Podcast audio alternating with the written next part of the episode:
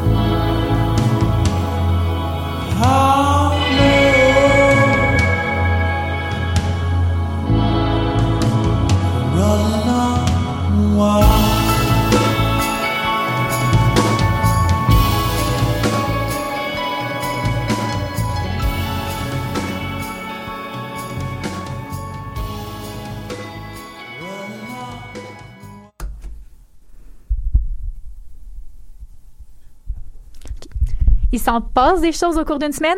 C'est facile d'en manquer des morceaux. Heureusement, on est là pour vous faire un recap. Donc, on se retrouve. On se retrouve aujourd'hui pour euh, la première émission de, de l'année, de l'année 2022. Daphné Chamberlain à l'animation. Je suis aujourd'hui accompagnée de Thomas en régie et de Jérémy, qui est un nouveau membre. Bonjour Jérémy. Bonjour. Ça va bien? Ben oui, ça va super bien. Très heureux d'être ici aujourd'hui avec vous. là. Très heureux. On a euh, malheureusement Justin qui est encore aux îles de la Madeleine. On, le salue. D'ailleurs, euh, Thomas, toi, ça va bien? Euh, heureux du retour euh, en présence? Ben, Ouais. en fait, pas tout à fait en présence, mais D'être présent pour d'être présent, retour. ouais, c'est ça. Ouais, ouais, ouais, ouais. J'essaie de manier la régie avec mes, euh, mes, euh, ma longue formation de à peu près 25 minutes l'autre fois. Euh, mais non, je suis, bien, bien content pour la. Tu m'entends pas? Ah, ah, ah. Shout out. Bref, euh, c'est ça. Ben, fuck off. Donc, euh, on, va, on va tout de suite enchaîner avec euh, le petit bilan pour la COVID-19 parce que le, le, comme on le sait, frappe toujours au Québec. On a quand même euh, 5400 nouveaux cas aujourd'hui. Ça augmente la moyenne quotidienne à 7327 cas. C'est quand même une baisse de 48% sur une semaine. Donc, ça, c'est un petit peu encourageant. Mais malheureusement, on a 54 nouveaux décès aujourd'hui. Il y a 3381 personnes qui sont hospitalisées présentement et le pic n'a toujours pas été atteint. Donc, euh, ça, c'est quand même assez inquiétant euh, de voir ça parce qu'on ne sait pas jusqu'où ça va se rendre. Euh, la situation est quand même plutôt, plutôt difficile depuis deux ans et euh, justement, on a atteint cette semaine 800 000 personnes atteintes à la, à la COVID-19 depuis le début de la pandémie. C'est quand même un gros chiffre. Et euh, sur cette note euh, assez désastreuse, si je peux me permettre, on a eu le départ de, de notre cher Horacio Arruda. Et donc, Jérémy, tu es là avec nous pour nous en parler. Donc, Ben oui, effectivement. euh, tu euh, on le sait que Horacio Arruda a remis sa démission le lundi 10 janvier dernier en pleine, euh, en pleine soirée. Là, je pense qu'il était 9h le soir. oui, Pour j'ai dire- reçu- oui, j'ai reçu la notification. Je me rappelle, j'étais un peu sous le choc quand même parce que c'est une grosse nouvelle. On dirait qu'on Ben, on n'y croit pas même, trop. euh, c'est quand même une figure importante de nos deux dernières années, Horacio Arruda. Sais, faut dire, là, euh, pas que je suis un grand fan, mais tu sais, euh, honnêtement, je trouve que ça fait bizarre. C'est comme dire salut à un ancien oncle, puis on le revoit plus jamais. On- il part de notre vie, qu'on l'a- on l'avait dans notre, dans notre contexte à tous les jours. Faut dire qu'il n'a pas non plus démissionné de façon claire, nette et précise. Je démissionne. Il a offert à euh, François Legault la possibilité de le remplacer. Donc, c'est quand même un petit peu, un petit peu différent. Mais Ben, c'est, ouais, effectivement. Puis je trouve que le- ce timing-là de cette démission-là, je trouve ça assez euh, douteux selon moi. sais, on se rappelle que c'est maintenant Dr Luc Boileau qui remplace euh, de- le Dr Horacio Arruda, qui, qui lui qui était président directeur général de l'Institut national d'excellence en santé et en services sociaux depuis 2015.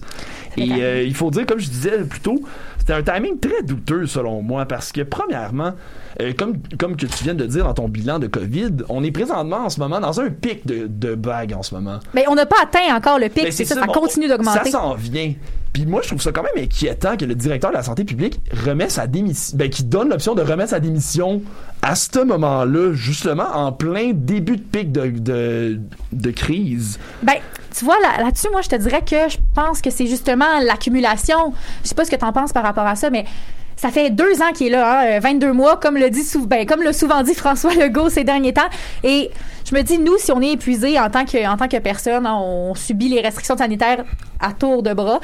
Mais lui, il faut dire qu'il est quand même au, il est quand même euh, au, au front Ouais. depuis le début de la pandémie. Donc, je pense que là, peut-être, c'est de ne plus voir le bout, le Ben, bout des ça. choses. D'après moi, il devait, il devait être, comme on dit en bon québécois, il devait être vraiment écœuré, tu sais. euh, tu sais, honnêtement, parce que, comme je te dis, parce que sinon, c'est un peu inquiétant, tu sais, qu'on ait notre, notre pilote, en ce moment, qui quitte le navire dans un moment où est-ce qu'on en aurait besoin beaucoup, tu sais. Mais, euh, tu sais, parce qu'on se rappelle aussi de ce que Horacio Arruda avait dit en octobre dernier. Euh, il avait dit, je cite, le jour où je sentirai qu'ils font de la bullshit, le docteur Arruda ne sera pas là. Il n'a pas une crédibilité à perdre, a-t-il conclu? Fait que, tu sais, c'est comme, est-ce que présentement on est dans un on est dans un moment où est-ce que Horacio Arruda sentirait de la bullshit?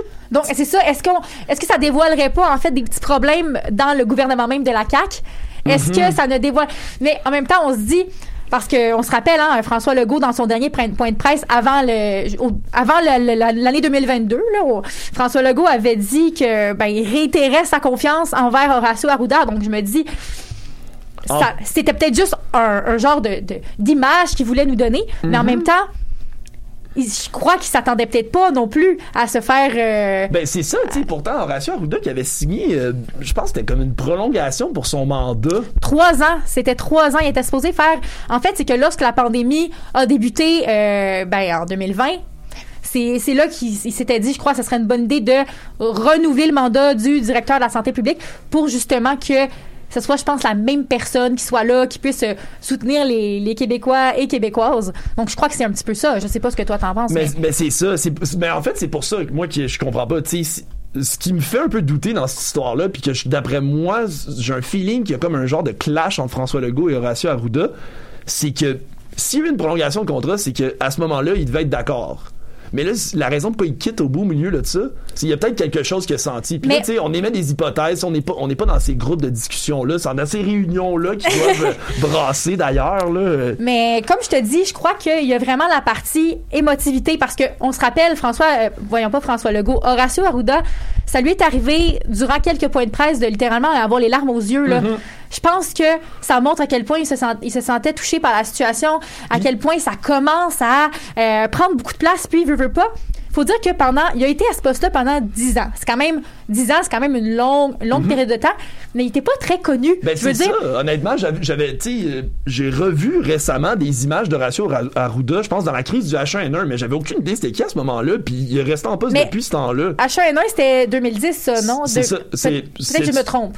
Ben c'est ça, ben mais ça, en tout cas, ben je, là, je- C'est avant son mandat. Ben, peut-être pas parce que c'est 12 ans. Ben écoutez, écoute, je suis pas sûr à 100%, là, mais tu sais, je veux dire, dans le fond, tu que j'ai vu des vieilles photos de Horacio Arruda qui donnait des conférences de presse il y a 10 ans en tant que directeur de la santé publique, puis tu sais, on avait aucune idée c'était qui, mais en ce moment, tu sais, comme je disais, avec la crise de la COVID-19, il était quand même présent beaucoup dans nos vies. Oui, mais, euh, mais justement, c'est ça, c'est que je crois que ça a peut-être été une grosse pression parce que du jour au lendemain, tous les Québécois savent t'es qui, se basent sur toi puis te critiquent euh, Ouais. à pu finir. Donc, je pense que son rôle a changé. Peut-être que, oui, il a renouvelé son, euh, il a renouvelé son contrat pour trois ans, mais ça arrive de, de Ben, plus se sentir apte et de plus être dans la bonne Ouais. euh, attitude. C'est pas tout le monde qui peut subir autant de pression. Puis, j'a- j'admets que je serais peut-être pas à l'aise, là, moi, d'être à sa place. Ben, tu sais, je pense que c'est là qu'on a vu que Horacio Arruda n'était pas un politicien comme François Legault et Christian Dubé, parce que on dirait que François Legault et Christian Dubé restent vraiment de glace peu, jour après jour, tu sais, à part peut-être les cheveux qui deviennent un petit peu plus gris, puis Christian Dubé qui en perd un petit peu plus. Ouais, je me souviens, j'étais Trudeau qui avait eu les cheveux qui avaient poussé pas mal Ben, à un c'est certain ça. moment. Tu sais, à part ce, ce stress, mais tu sais, je veux dire, tu sais, ces gens-là, ils restent avec la même attitude qu'il y avait depuis le début, tu sais, puis Horacio Arruda, tu le sens un petit peu plus émotif dans ses commentaires, comme tu disais, là, quasiment avec les larmes Il y au bord a, des il y a yeux. certains moments où c'était vraiment T'sais, les larmes aux yeux. Ben c'est ça, puis tu sais, on le sait, puis justement, Horacio Arruda était pas aussi un, un autant bon communicateur. Des fois, il s'enfargeait dans ses mots, tu sais, parce que c'est c'est pas sa c'est pas sa job nécessairement dans la vie là. Non, c'est ça, c'est pas sa job dans la vie, mais d'être aussi connu, de devoir euh, gérer une aussi grosse crise que ça. Donc, c'est au niveau de la, de la, pression. Et il y a aussi beaucoup de gens qui commençaient à euh, critiquer de plus en plus l'aspect politique. On se demandait, est-ce que Horacio Arruda a pas un petit peu de...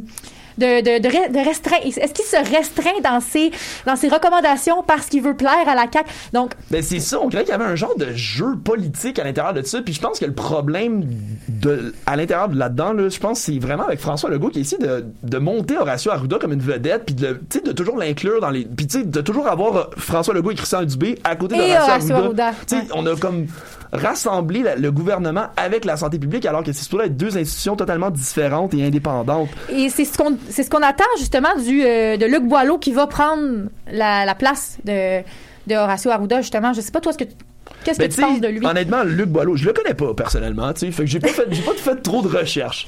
Ce que j'ai vu par contre, c'est que Luc Boileau est le père de l'attaché de presse de Christian Dubé.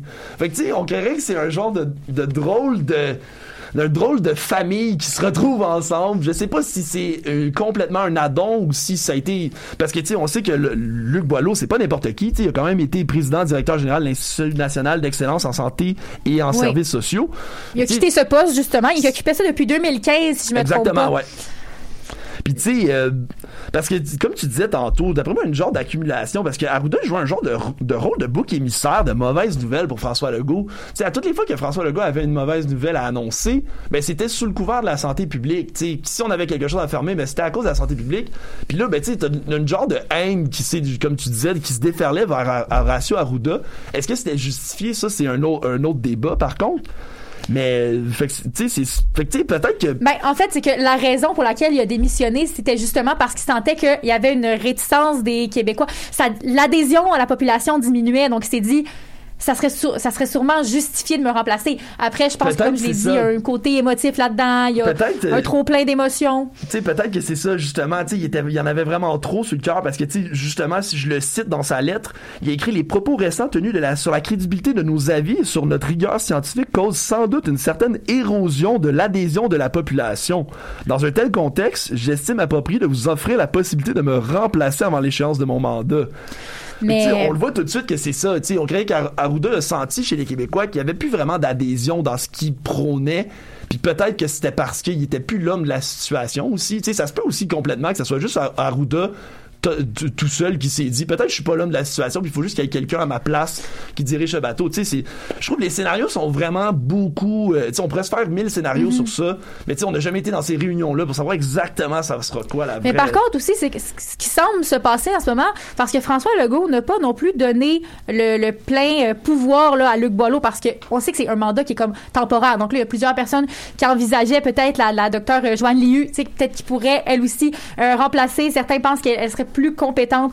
Donc c'est vraiment un, je crois que ça va être un, quand même un casse-tête de trouver en fait quelqu'un qui va être parfait pour euh, pour remplacer, qui va euh, vraiment être, euh, c'est ça, absolument la personne parfaite parce que comme je dis c'est une longue pression c'est longtemps et qui est prêt à assumer ce, ce Ben, c'est ça, tu sais, je, je sais pas c'est qui qui va être le téméraire qui veut s'aller sacrifier au bûcher comme ça, parce que c'est ça, tu sais, ça, on dirait qu'il y a rien de positif dans ces jobs-là, tu sais, là, on, on les regarde puis, personne veut être à leur place. mais ce qu'il faut pas oublier non plus c'est que peu importe euh, quelle décision ben en fait eux premièrement c'est pas eux qui prennent les décisions hein, c'est eux qui font les conseils mais peu importe quel conseil ils vont donner, il y aura toujours quelqu'un qui va être là pour dire que c'est pas correct, pour dire que donc c'est un peu comme avec le, le couvre-feu par exemple, quand on a imposé d'ailleurs qui prend fin aujourd'hui le, le fameux couvre-feu. Ouais, on va fêter ça ce soir On va en fêter- marchant dans la rue euh, avec nos bottes puis nos raquettes. Mais ça a été une, une décision qui a été vraiment très, très, très contestée, euh, le, le couvre-feu.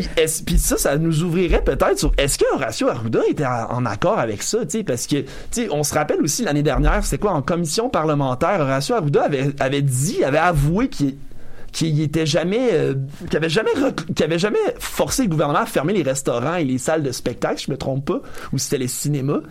Fait que c'est comme est-ce que ça a été le début de François Legault qui a comme arrêté de l'écouter puis qui a décidé de faire à sa tête puis qui a mené à Arruda s'est dit je peux plus faire ça, il, m'écoutera pas de n'importe quelle façon, il va faire à sa tête fait que ça soit moi ou que ça soit quelqu'un d'autre, ça changera pas. Je sais pas peut-être en tout cas j'ai mis des hypothèses honnêtement, je veux pas qu'on pense que je crois ça à 100%. Non, mais c'est de, Je- c'est de se questionner, en fait, l'important. Mais je me, me rappelle même au tout, tout, tout début de la pandémie, il y avait la question des, euh, des masques, en 95. Et je me souviens que, euh, on n'osait pas trop mettre ça de l'avant. Après, on, on comprend que c'était sûrement un manque de ressources. hein. Donc, c'est vraiment de se dire, de détacher l'opinion politique et les consignes de santé publique. Ça devrait être deux choses totalement distinctes, totalement euh, euh, faites de manière euh, in- indépendante. Mais toi, est-ce que tu penses que Luc Boileau va être, mieux pour le, mandat qu'il va avoir pour l'instant, pour le, petit... Ben honnêtement, moi j'ai l'impression que ça fera pas ben ben de différence. Ça, honnêtement, parce que tu les- la, la santé publique émet des conseils. Fait qu'au bout de la ligne, c'est le gouvernement qui décide. Fait que là, comme je te dis, comme je disais un peu auparavant, j'ai l'impression que le gouvernement va pareil faire à sa tête. C'est juste, je pense que selon moi, Luc Boileau est peut-être quelqu'un qui que euh, François Legault a peut-être une meilleure relation avec, puis qui a peut-être plus.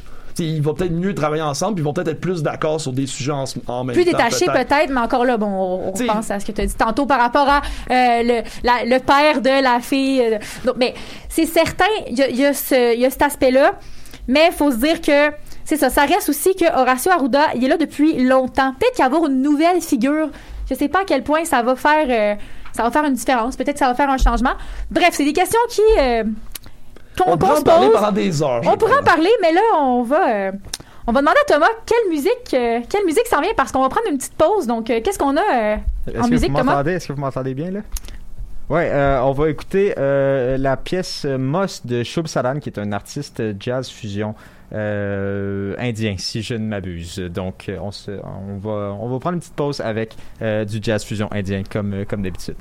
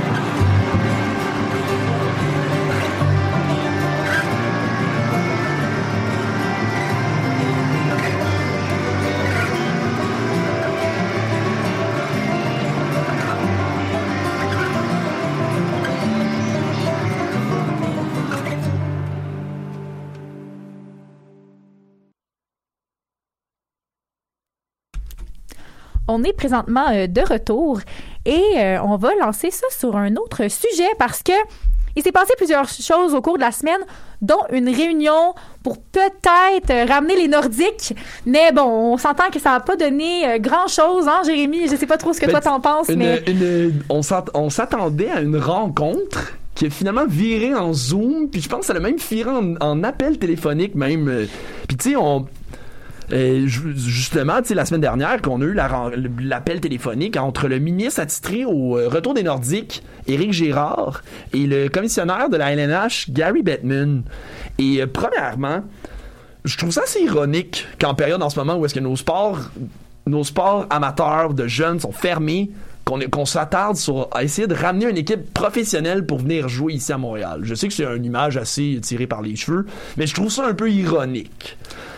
Ben, c'est là où on peut se demander à quel point c'est euh, prioritaire de faire de ramener de ramener une équipe euh, au Québec.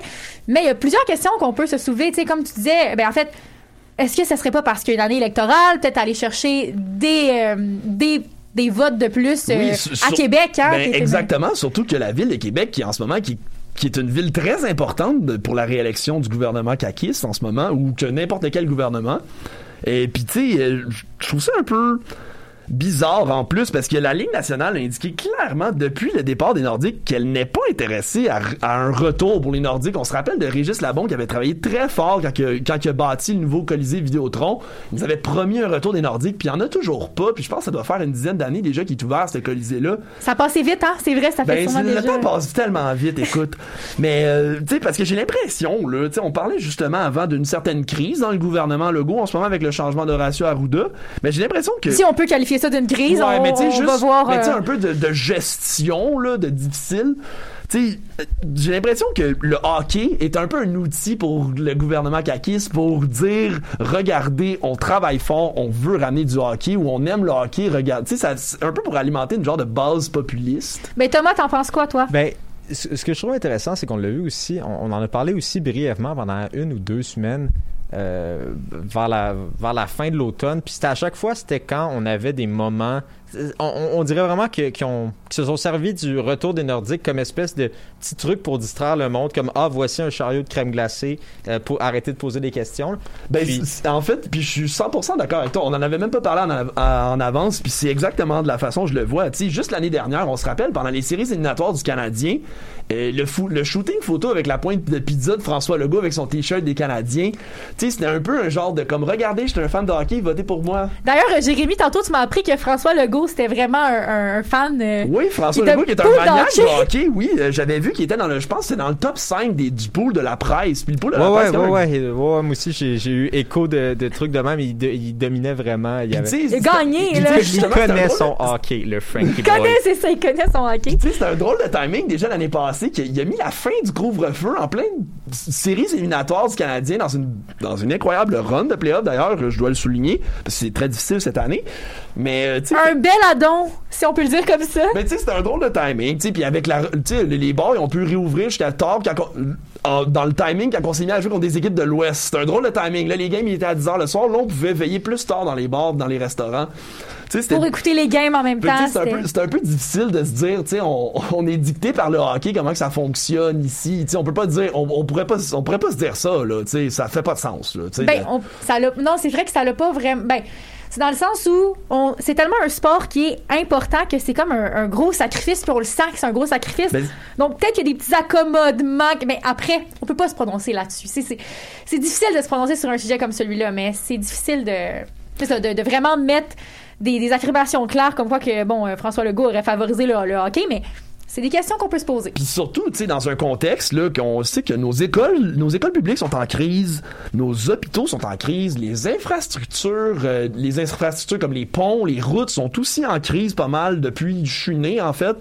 Puis tu sais, c'est, on se demande, tu sais, où est-ce qu'ils sont les priorités présentement? Tu sais, est-ce que, tu sais, est-ce qu'on veut juste aller chercher des votes un peu cheap, je dirais, juste de comme faire plaire à une partie de la population. Ouais, mais je sais pas à quel point c'est le meilleur call parce que ça a été un fiasco, là. Tu sais, le, le, le, le centre Vidéotron, je pense qu'il l'appelle. Tu sais, Oui, c'est le les- remparts qui jouent là. Personne veut voir les remparts, puis ça a été vraiment un fiasco. Puis je pense pas que, je pense pas que c'est le, le l'enjeu aussi galvanisant pour, pour les troupes que ce l'était que ce l'était avant il y a beaucoup de monde qui sont qui se- sentent plus désabusés par tout ça, puis qui, comme, ok, c'est correct, ça n'a pas marché, on passe à d'autres choses, puis surtout, prenez pas notre cash pour mettre ça là, alors que, alors que, Ben, il y a que choses- d'excuses. Fait que je, je me demande à quel point, à quel point c'est un, un, un, un, un winner pour, euh, pour, la, pour la CAQ de faire ça. C'est sûr qu'en ce moment, ils se font talonner par le Parti conservateur. Ben, ils se font pas talonner, là, non, non, c'est pas vrai, mais ils ont perdu euh, quelques plumes, en particulier dans la région de Québec, avec la, avec la montée du Parti conservateur. est-ce que tu d'Éric penses Duhaime. justement c'est à cause de ça? Parce Ouais, que moi j'ai un feeling que c'est ça. Tu sais, je, tu sais, je sais qu'Éric Duhem est très populaire à Québec. Veux, veux pas, c'est Mhm. un animateur de radio longtemps à Québec. Puis d'après moi, ça, ça peut faire peur à la CAQ que sais, une certaine base de, de nos, de, de ceux qui nous ont élus ne voteront pas pour nous, vont voter pour quelqu'un d'autre. Fait que il faut aller chercher ces gens-là probablement. tu sais. Conserver ses acquis. Ben, Mais c'est check, ça. mais check, je vais aller, euh, je vais, je, vais- je vais te Mais dire ça tout de suite parce que la CAQ dans les, dans les circonscriptions euh, de la région de Québec est encore fortement en avance. Mais si on prend euh, par exemple la circonscription de Lévis juste de l'autre côté, euh, le Parti conservateur est deuxième, mais avec 22% et la CAQ en a 55. Donc même, même chose dans Vanier-les-Rivières. Euh, puis, euh, puis le- les, les plus serrés, c'est, en Beauce, c'est dans Beauce-Sud, avec la CAQ qui est à 48, puis le Parti, euh, le Parti conservateur qui est à 34. Mais même à ça, c'est ils, ils sont encore dans une bonne forme, Ouais, dans, une base- dans une bonne position. C'est ça que je suis pas sûr de comprendre le, le- le calcul derrière tout ça. Puis, en même temps, il faut être conscient que la LNH, vous, c'est pas un move business pour la LNH. Puis, Non, c'est S'il y ça. en a qui pensent encore que les, ligues sport- les grandes ligues sportives nord-américaines, c'est pour l'amour du sport, ben ces gens-là, euh, Non, non, j'envie non, non. j'envie un peu leur naïveté, Ouais, j'envie un, ça. Non, non, un c'est peu absolument leur, pas pour l'amour du sport, éver- on le sait leur émerveillement devant, euh, devant tout ça, parce que c'est c'est pas un move business. Les gens du Québec prennent pour le Canadien de Montréal, qu'ils soient de euh, qu'ils soient de, de Gatineau, de Val-d'Or ou de Sept-Îles, de Ben, Gaspé. il, il voulait éviter de diviser justement avec les, avec, en, en mettant les Pa- Parce Nordiques. a déjà des bons revenus du. Le, Ben, le c'est Canadien, c'est la deuxième équipe qui vaut le, le plus euh, le plus cher dans deuxième ou troisième équipe qui vaut le plus cher Mais- dans la dans la LNH. Donc il y a pas de, il y a pas de vraiment de- d'expansion de marché à faire avec ça comme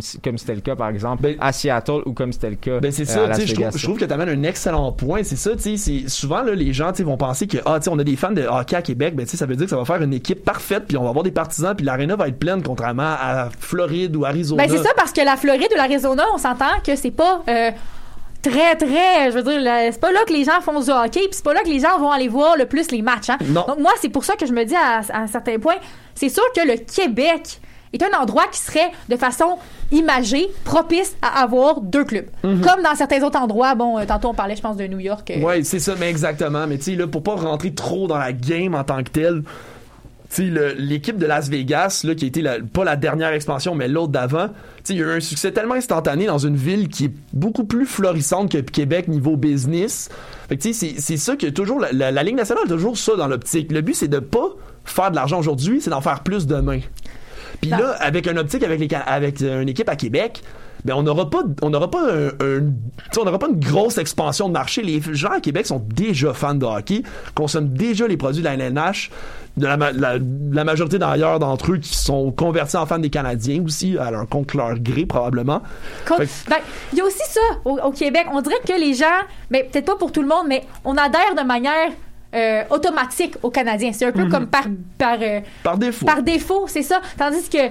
C'est un peu notre culture québécoise qui Ouais. s'affronte contre des cultures Mais- anglo. Tu sais, qu'on, qu'on- tu sais, on a toujours un peu ce concept-là qu'on est plus petit que les autres. Mais on, je pense qu'on s'associe derrière le Canadien, un peu comme l'année dernière, Mais qui ce, était qui, une équipe. mais ce qui est intéressant, c'est que dans le temps des Nordiques, c'était l'inverse. C'était le Canadien qui était l'équipe des Anglos, l'équipe des Molson, euh, versus les Nordiques qui était vraiment l'équipe des qui était é- étonnamment Ouais. l'équipe des Canadiens français. Puis je me demande s'il n'y a pas peut-être dans cette espèce de nostalgie-là un, un- un élément culturel parce que le clash est encore plus grand qu'il l'était dans les années 80. En ce moment, entre Montréal et Québec, c'est des villes qui ont des dynamiques totalement différentes. C'est les deux plus grosses vrai, villes. C'est les ouais. deux plus grosses villes du Québec, mais ça représente souvent euh, des opposés sur plusieurs questions ou sur plusieurs enjeux. Tout ça, les gens de Québec pensent pas nécessairement la même chose que les gens de Montréal. Puis je me demande s'il n'y a pas euh, une espèce de certaine dimension. Ben, c'est sûr qu'il y a de la nostalgie, beaucoup, beaucoup de nostalgie, mais demande s'il n'y a pas une certaine dimension culturelle de. serait comme par en arrière de tout ça. Montréal, c'est- Ouais. c'est- je, je sais pas, ça, ça, me, ça me représente moins que ça que ce, que ce l'était en, en, en 93. Ou, je, Ben- je, serais curieux de, serais curieux de, de voir ce que des gens euh, plus euh, sages que moi en pensent. Euh, mais je me demande s'il n'y a pas peut-être un peu de, un peu de ça dans cette espèce de nostalgie là. Peut-être dans l'inconscient aussi, dans l'inconscient collectif, si on peut l'appeler comme ça. Il y a vraiment, c'est que ça soulève beaucoup de questions, ce retour-là ou non. C'est une décision qui est plus, plus compliquée qu'on le pense. Mais bon, après, ça dépend toujours. il y a beaucoup de d'excuses là, qui sont nommées pour enlever ça. Bon, là, ah, le Québec est pas prêt à assumer, euh, même si la situation économique est meilleure qu'en 1995. Ça, c'est un des arguments qui a été, euh, qui a été sorti. D'ailleurs, est-ce que, est-ce que tu y crois, toi, à cet argument-là, économique, Ben, euh, au niveau de la- du budget, là? Non, T'sais. c'est ça. Moi, honnêtement, c'est toujours été. Je, le vois un peu d'un œil rationnel, de comme de potentiel de marché. Puis à Québec, il n'y a pas de potentiel de marché. Tu sais, les gens de Québec, les gens de la région de Saguenay écoutent déjà le hockey. Tu sais, c'est. Sais, d'après moi, euh, dans un seul scénario, est-ce que je pourrais voir une nouvelle équipe à Québec, ce serait le déménagement d'une équipe, puis ce serait le dernier recours. Un peu à l'exemple de les Jets de Winnipeg.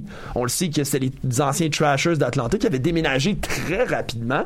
Je pense que ça s'est fait comme en août, puis la saison commence en septembre. Fait que tu sais, ça a été fait vraiment dernière minute, puis ça a été probablement, selon eux, le dernier recours, d'après moi. Fait que tu sais, d'après- ça serait le seul scénario où est-ce que j'envisagerais. Je pense pas qu'il va y avoir d'expansion à Québec, parce que je pense qu'ils essaient d'explorer les marchés qui ne sont pas encore tapés. Donc, tu crois qu'on pourrait prendre une équipe d'ailleurs puis la ramener ici? Ben en fait, moi, mon, mon- je, vais, je vais vous faire ma prédiction. Si c'est pas les Coyotes de l'Arizona qui déménagent dans un futur que comme ils sont pas capables de régler leur gestion de bail avec la ville, avec l'aréna, si c'est pas ça, je pense qu'il y aura jamais d'équipe à Québec. Ouais, mais tu parles d'une place pour mettre du hockey, ça, l'Arizona. Ben, c'est ça aussi, le l'autre point ben, que ben, ça. Fait, fait, fait 45, euh, La Floride aussi. euh. 12, euh, 16 mois par année, là. Mais c'est c'est vrai que c'est une méchante mauvaise place pour faire Ben, un des, mais un des meilleurs joueurs, par contre, de la, de la LNH en ce moment, Austin Matthews, vient de l'Arizona, ce qui, moi, m'a toujours fait. Ben, c'est parce que son père jouait pour les Coyotes d'Arizona, puis il est né en Arizona, mais je pense que son père est canadien, si je Ça, me trompe. ça- ça se peut, mais d'avoir grandi en Arizona puis d'être un joueur de hockey, c'est Parce pour, que je- pour, pour moi, ça reste un espèce de Mais t'es collé sur mismatch le.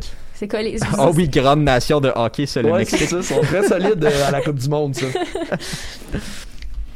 Mais si euh, c'est ça. Mais en fait, euh, justement, je pense que c'est vraiment, c'est vraiment comme un, un enjeu qui est peut-être pas proche de, peut-être pas. C'est peut-être un faux espoir qu'on qu'on garde avec Ben, ça. si ben, euh, moi, j'ai l'impression que le gouvernement est conscient de ce qu'ils font. Ils savent que la, la Ligue voudront pas. Tu sais, ils leur ont parlé au téléphone. Tu sais, ce, ce qu'ils ont dit dans les conférences de presse puis ce qu'on dit en privé, c'est deux trucs différents. Puis d'après moi, la NH était claire. Ils leur ont dit, ça se fera pas, ça sera pas possible. Il y a pas d'expansion de marché à faire avec Québec. On va, on va se tourner vers des villes américaines où est-ce qu'il y a des plus, une plus grande population puis plus de aussi de chances avec des contrats de télévision parce qu'on le sait que les gros salaires de nos joueurs qu'on dit qui sont surpayés sont payés avec la télévision en grande partie là. Mais c'est vraiment toujours une question d'argent. Je pense que c'est la, la grande leçon qu'on peut tirer de tout ça. Puis c'est- c'est sûr qu'on est régi par une société qui est capitaliste. Puis ça, ça, ça apparaît dans, dans toutes les décisions de société. Mm-hmm. Même, ben, en fait, surtout le hockey, surtout ce genre de.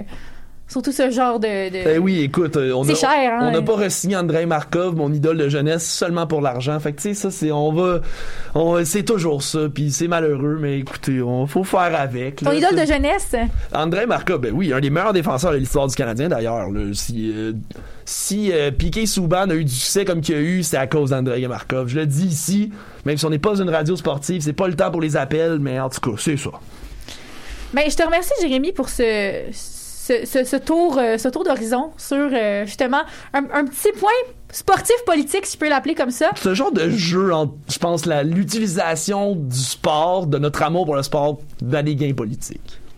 Mais sur ce, on va prendre une prochaine pause avec euh, Thomas en musique. Cette fois, tu Ouais, nous amènes. euh, cette fois, on, on- on lâche le jazz fusion indien. On s'en va avec le groupe FIX euh, et leur euh, tune Lune Blanche. Ça sonne bien.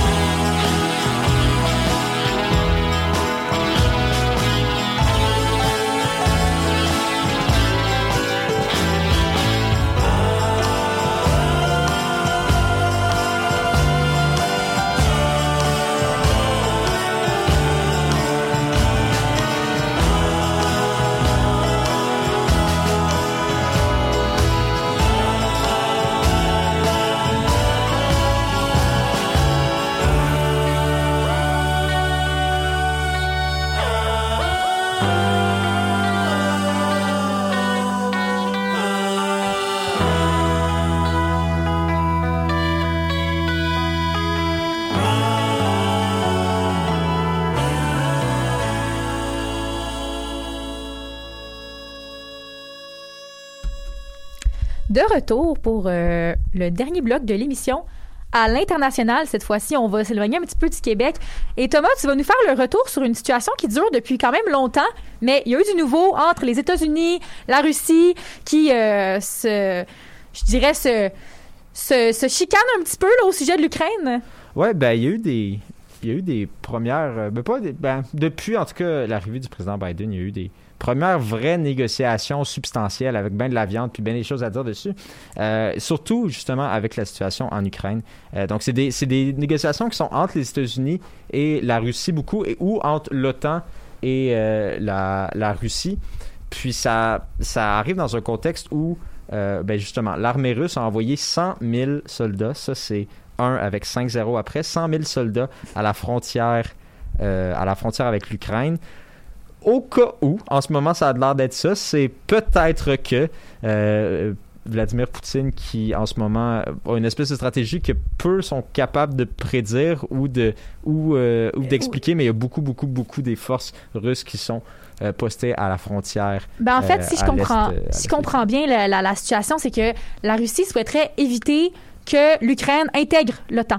Ouais, ben ça c'est un, ça c'est un des, ça c'est un des points, euh, des points, euh, des points centraux, c'est que, ben peut-être si on, si on fait une petite leçon, une petite leçon d'histoire, l'OTAN ça a été euh, fondé juste après la deuxième guerre mondiale, puis ça se voulait une espèce de super alliance. L'OTAN, by the way, ça veut dire l'organisation du traité de, l'Atlantique Nord, puis ça se veut une, une espèce de super alliance qui dans le temps devait garder, euh, garder en check, disons ça comme ça, C'est la sécurité un Euh, peu.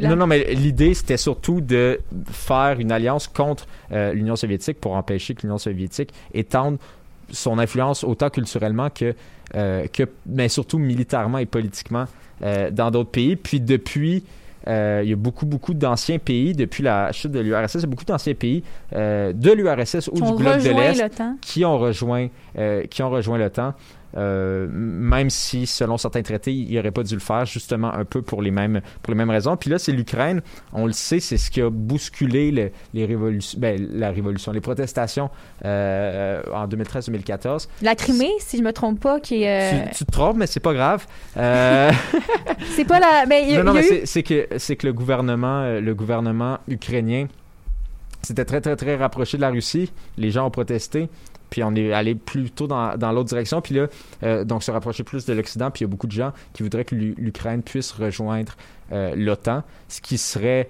ce qui, ce qui serait un- un- une grosse défaite pour la Russie, parce que historiquement, culturellement. euh, L'Ukraine, c'est la Russie dans beaucoup, dans la tête de beaucoup, beaucoup, beaucoup de Russes. Euh, même mythologiquement, c'est de là que, de là que vient la, civili- la civilisation du Russe de Kiev euh, qui a donné naissance à la Russie qu'on connaît aujourd'hui. Donc ça reste, ça reste un, pays qui est euh, qui a toujours été attaché à la Russie, puis pour beaucoup de Russes, justement, l'Ukraine et la Russie, c'est la même chose. En tout cas, c'est certainement le cas pour Vladimir Poutine qui a publié un essai cet été sur l'unité historique des Russes et des Ukrainiens pour justement justifier peut-être une intervention mili- militaire, qui le sait. Puis là, ben, ça dégénère un peu euh, en ce moment. On a, des, on a des militaires russes à la frontière de l'Ukraine, puis tout le monde retient son souffle parce qu'on ne sait pas ce qui se passe. Euh, puis parce que tout, tout pourrait, tout pourrait vraiment, euh, tout pourrait vraiment arriver à tout moment. D'ailleurs, c'est pour ça, voyagez pas en Ukraine en ce moment. Je sais pas qu'est-ce que vous voudriez faire en Ukraine en ce moment, mais le gouvernement du Canada a dit d'éviter l'Ukraine, tout le pays. Euh, pas, juste, pas juste la région euh, à, à l'extrême est de l'Ukraine, mais tout le pays. Parce que euh, shit's about to go down. Ou Mais peut-être maybe is about to go Mais down. c'est ça, le, le problème, c'est que ça semble pas vraiment s'améliorer en ce moment. C'est comme si c'est un conflit qui dure, mais euh, on dirait que bon, les États-Unis sont en train de peut-être penser à mettre des sanctions, là, ça aussi, euh, euh, contre la Russie. La Russie est comme non, si vous mettez des sanctions, ils vont vraiment faire une invasion. Je sais pas à quel point euh, ça se règle vraiment là, en ce moment, parce que je sais qu'ils voulaient mettre de l'avant la voie plus pacifique, les négociations, mais en ce moment, on semble peu être dans une, une guerre froide, euh, comme j'avais lu. Là. Ouais, ben ça d'ailleurs, euh, c'est- super intéressant. Il y a beaucoup de journalistes qui, ont fait le parallèle. Puis ça, c'est à l'avantage de la Russie parce que c'est ce que Poutine, c'est ce que Poutine explique à ces gens depuis des années et des années qu'on est encore dans une espèce de guerre froide. Euh, puis c'est ce qui a fait monter l'espèce de nostalgie de la période soviétique, en particulier en Russie. Euh, puis ce qui est intéressant de ces négociations-là, c'est qu'il y a un grand absent. l'Ukraine? Oui, c'est ça. Qui, oui, c'est que toutes les négociations se font vraiment entre euh, les États-Unis qui veulent mettre des sanctions, qui veulent, qui refusent de signer en fait pour que l'OTAN un engagement écrit parce que Ben- ce que Poutine réclame vraiment, c'est un engagement écrit que l'OTAN ne sera, ne va jamais accepter dans ses rangs l'Ukraine. Mais l'Ukraine n'a pas rapport là. L'Ukraine ne peut pas, ne, ne fait rien. Donc je pense qu'il y avait, si- encore une fois, si je me trompe pas, euh, peut-être penser à euh, intégrer, là, faire un truc à ben, un, un, une réunion au- avec les trois pays pour vraiment établir, un- T'sais, essayer de régler la situation. Ça donne un genre de feeling un peu comme de guerre froide, justement. Oui, c'est ça. Parce que, tu sais, on peut se rappeler, là, je pense, c'était quoi? C'était la crise en Afghanistan qui a commencé à cause que les États-Unis s'opposaient aux Russes Mhm. d'une certaine façon. Puis là, t'avais un côté les, les États-Unis qui supportaient tel groupe de la population, puis ensuite t'avais les Russes qui supportaient tel groupe de la population. Que c'est un peu une genre de guerre, encore une fois indirecte, qu'on utilise un pays pour qu'on ait un clash entre ces deux puissances-là. Mais une, des- mais une des grandes différences, c'est que là, c'est plus des, comme on dit en anglais, des guerres proxy. C'est littéralement l'armée russe qui est littéralement à la frontière, euh, à la frontière de l'Ukraine. Puis ça, euh, puis, puis non seulement ça, euh, mais la Maison Donbass. Blanche, la, la Maison Blanche et le, et le Pentagone dans les derniers jours ont, déclaré qu'ils s'attendaient à ce que la Russie essaie de provoquer un casus belli. Donc, un casus belli, c'est un terme militaire, ça veut dire quelque chose qui un, un- quelque chose qui, met le feu qui met le feu aux poudres. Donc un, un élément un élément provocateur euh, parce que c'est- pas ben premièrement la Maison Blanche et le Pen- Pentagone ils l'ont fait souvent provoquer des casus belli mais la Russie aussi le fait puis le fait euh, récemment. On peut penser à euh, ben non seulement au conflit en Géorgie euh, au, au- au- à peu près en 2008 puis à la guerre en Tchétchénie où il y avait eu un où, où l'espèce de casus belli avait été le, le- un- une explosion, dis-je bien. Ouh, fatigué. Est-ce que- Euh, est-ce que une tu explosion penses- à Moscou que le gouvernement russe probablement avait fait, avait fait lui-même. Donc la Maison Blanche et le Pentagone euh, a- euh, d'alerter que probablement que la Russie va essayer de faire quelque chose du genre. Donc quelque chose qui serait fait par des Ukrainiens, mais qui donnerait, euh, qui donnerait euh, une raison à, à, Vladimir Poutine. Parce que la Russie voudrait comme créer une sorte de guerre d'intérieur, là, si je comprends en ce moment. Non, non, c'est vraiment. euh, on s'attend à soit pas de guerre, soit une invasion. Là. Il y a Ben, pas une de- invasion de la Russie, mais c'est ça justement parce qu'ils réclament bon. euh, Non, mais ça, ça, ça n'augure pas bien les, les ben, donc pour l'instant, est-ce que les négociations, tu penses que ça pourrait mener à, quelque chose? Ben, en ce moment, ça se passe vrai, comme ça se passe vraiment pas. Il y a, aucun, y a aucun camp qui est prêt à céder rien. Il s'est rien passé de majeur depuis le début des, négociations. Donc, il y en a eu, à- Genève entre les États-Unis et la Russie. Il y en a aussi eu à Bruxelles entre les membres de l'OTAN et, euh, la Russie. Euh, une des raisons pourquoi certains pensent qu'il ne se passera pas grand-chose, c'est que, en fait, c'est un peu comme François Legault fait avec les Nordiques, c'est un moyen pour Vladimir Poutine de détourner l'attention. La Russie n'est pas particulièrement euh, top-notch sur la gestion de la, de la COVID et Vladimir Poutine est de plus en plus semble perdre un peu alors qu'il reste très populaire mais semble perdre un peu de un peu de plume puis Bon, en même qui- temps, est-ce que les gens que ont vraiment le choix de voter pour Vladimir Poutine? Ça, c'est une autre question. Non, mais si Vladimir. Mais une, une des choses, euh, puis, je, puis je trouvais ça très intéressant, il y avait un expert j'ai- j'ai- dont j'ai oublié le nom malheureusement, mais qui disait que si les gens voient l'Ukraine, qui pour beaucoup de Russes est la Russie, mais une Ukraine où les gens sont libres et où la démocratie fonctionne, ben ça, ça, ça, ça fait peur à Vladimir Poutine. Je comprends. Parce que là, Mhm. les Russes, qui sont les mêmes que les Ukrainiens, selon les Russes, eux aussi pourraient réclamer un gouvernement qui se veut plus libre, qui se veut plus démocratique, un gouvernement qui est prêt à, qui est prêt à collaborer avec l'Occident si l'Ukraine va bien. Puis en ce moment, l'Ukraine, ben, à part la guerre, l'Ukraine allait relativement bien. C'est pas un pays, euh, c'est pas un pays qui. Donc, la Russie voudrait se protéger un peu elle-même là, en, en essayant d'éviter une sorte d'insurrection Ben, intérieure? Mais c'est plus, c'est plus détourner l'attention, honnêtement. C'est plus, c'est plus Vladimir Poutine qui essaie de détourner l'attention, puis, puis il le fait plusieurs fois quand il y a des, quand il y a des scandales, ben pas nécessairement des scandales, mais quand il commence à avoir de plus en plus de critiques, il menace de- d'envahir, euh, d'envahir une région. Par contre, ce qui est différent cette fois-ci, c'est qu'on le sait, la Russie est impliquée en Ukraine depuis un certain temps. Il y a eu l'anne- la- l'annexion de la, de la Crimée, ce qui est pas, ce qui est pas nécessaire, ce qui est pas, euh, ce qui n'est pas un acte de guerre non plus. là. La plupart des, des Criméens étaient en faveur, même si le référendum n'était pas legit, la plupart des Criméens euh, par le russe étaient en faveur de l'annexion. Sauf qu'on on le sait, beaucoup des, des forces rebelles euh, dans la région du Donbass, donc ça c'est à l'extrême C'est là est où de- les de- militaires sont postés, si je me trompe pas.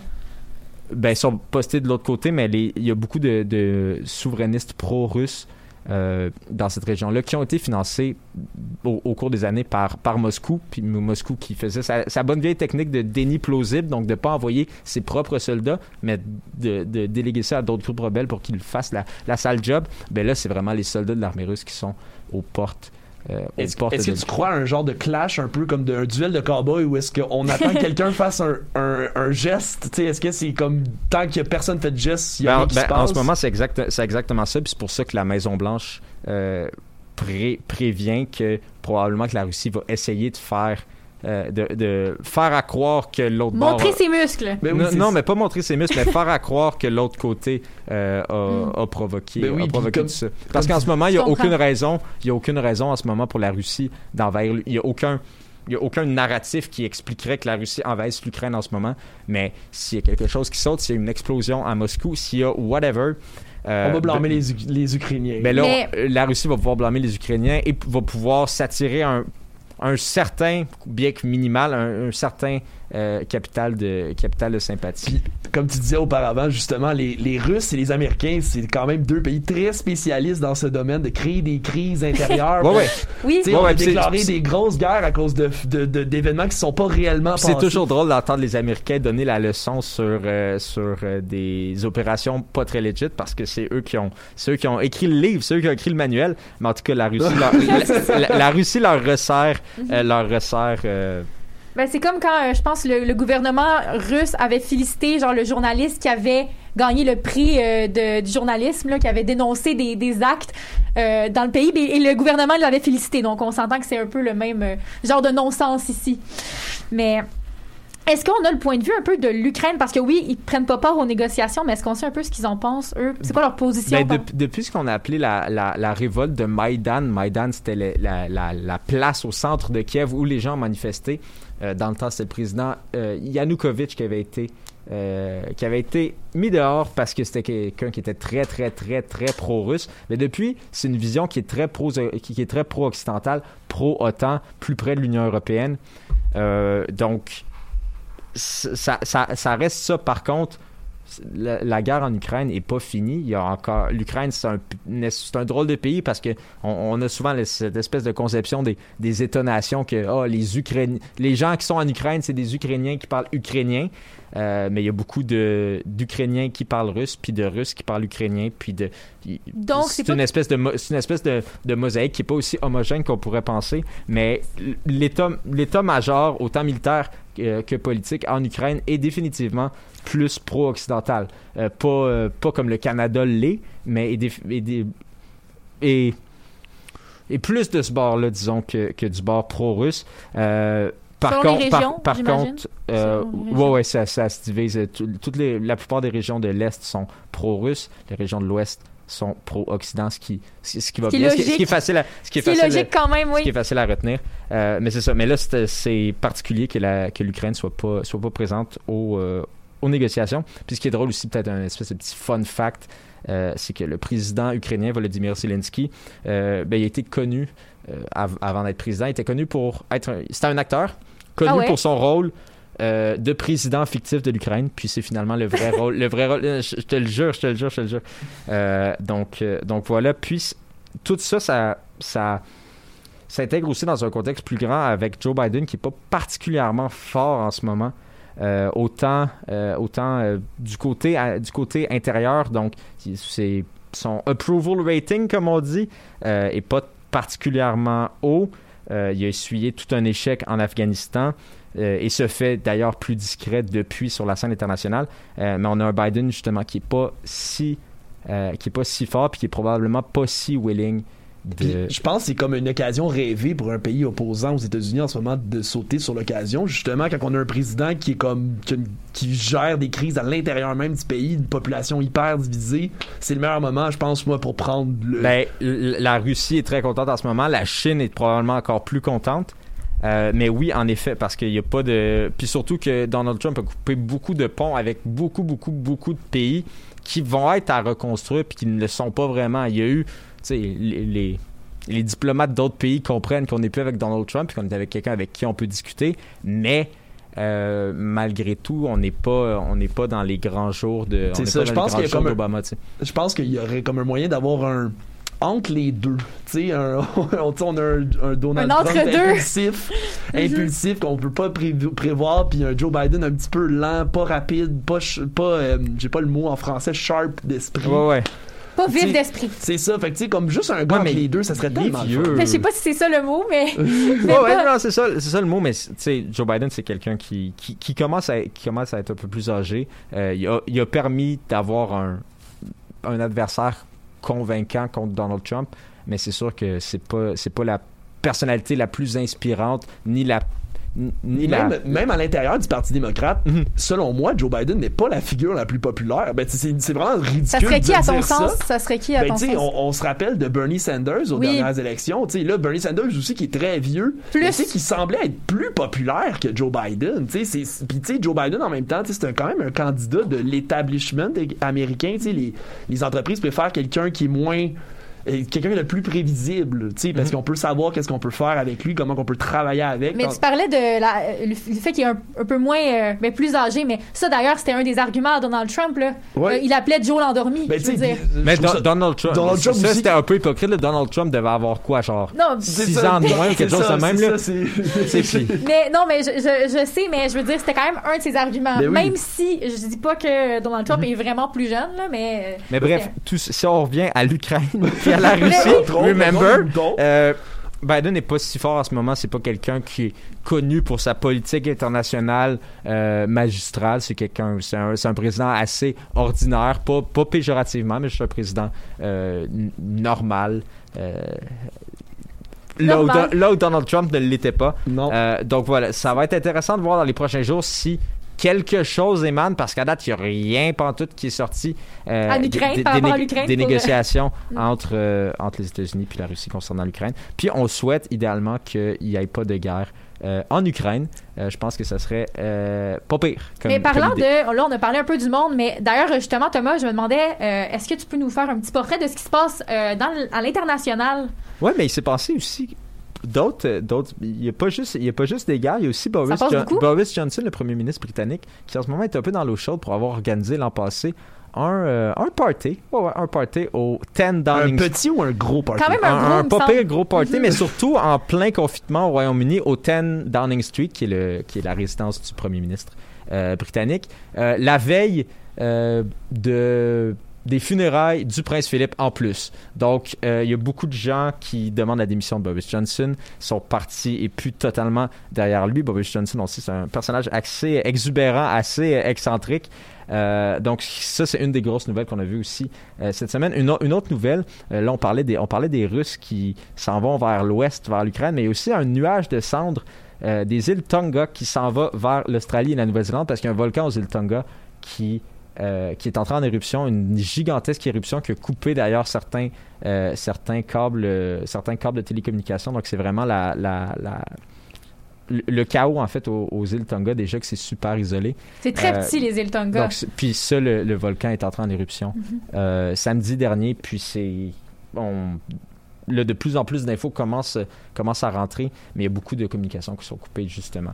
Euh, donc, donc voilà. Puis, nouvelle de. Pas nécessairement de dernière heure, mais une nouvelle d'aujourd'hui, si on veut rester. euh, si on veut rester à l'international et aussi euh, au national. La Chine qui a accusé euh, le Canada d'être responsable du premier cas euh, Omicron détecté en Chine qui aurait été envoyé par la poste.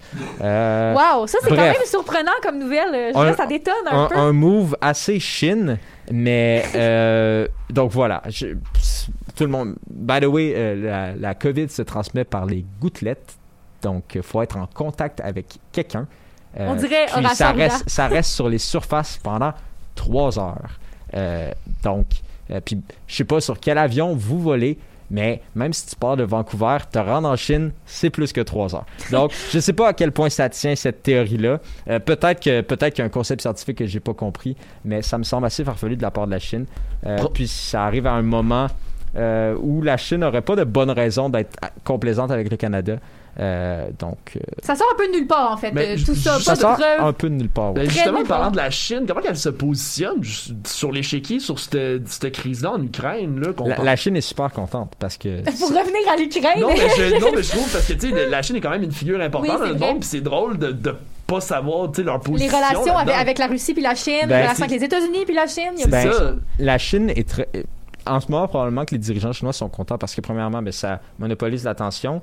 Les États-Unis sont pas en train de se demander ce que la Chine est en train de faire, sont en train de se demander ce que la Russie est en train de faire. Puis la Chine est alliée avec la Russie officiellement, mais pas vraiment. Euh, ce que je veux dire par là, c'est que c'est pas c'est pas une super grande alliance comme on peut penser le Canada et les États-Unis, euh, mais est de facto alliée avec la Russie. Euh, la Chine joue souvent et pas. Ça change depuis quelques années, mais c'est quelqu'un. C'est c'est quelqu'un. C'est pas quelqu'un, la Chine, c'est un pays. C'est un pays qui est pas très bruyant. Si S'ils sont capables de manœuvrer de manière discrète, ils vont le faire, puis ils vont privilégier cette voie-là. On peut en ce moment, presque dire que c'est quelqu'un dans ce genre de régime-là. On peut presque dire. Ben, c'est comme dire que la Corée du Nord, c'est pas quelqu'un. Je veux dire. Ben, les décisions Les sont décisions se prennent par personne. Kim Jong- Ben, c'est exactement ça. Donc, je pense que dire que c'est quelqu'un, c'est le genre de pays dans lequel ça s'applique. Ouais, mais Xi, Xi Jinping est pas le, est pas le seul à faire, c'est est pas le à- est pas le seul à faire ses politiques. Il y a une, une grande machine qui est partout depuis des années, en particulier en Afrique, mais qui est vraiment dans toutes les rencontres, dans tous les sommets. Il, va- il y a souvent un représentant chinois. Donc c'est pas juste euh, la folie le, ou les ambitions de, de Xi Jinping, c'est aussi, euh, c'est aussi- tout l'appareil étatique euh, chinois qui euh, qui travaille fort depuis plusieurs années pour être capable de, de, de, de changer l'ordre mondial et d'en d'en mettre un avec la Chine en son centre. Mais je te remercie Thomas pour le petit tour euh, international, c'était très intéressant. Euh, c'est ce qui va mettre fin à l'émission. D'ailleurs, euh, je m'excuse pour les petits problèmes techniques qu'on a eu en début d'émission. C'était vraiment un plaisir de, de discuter avec vous aujourd'hui. On va se revoir la semaine prochaine, même heure, même poste.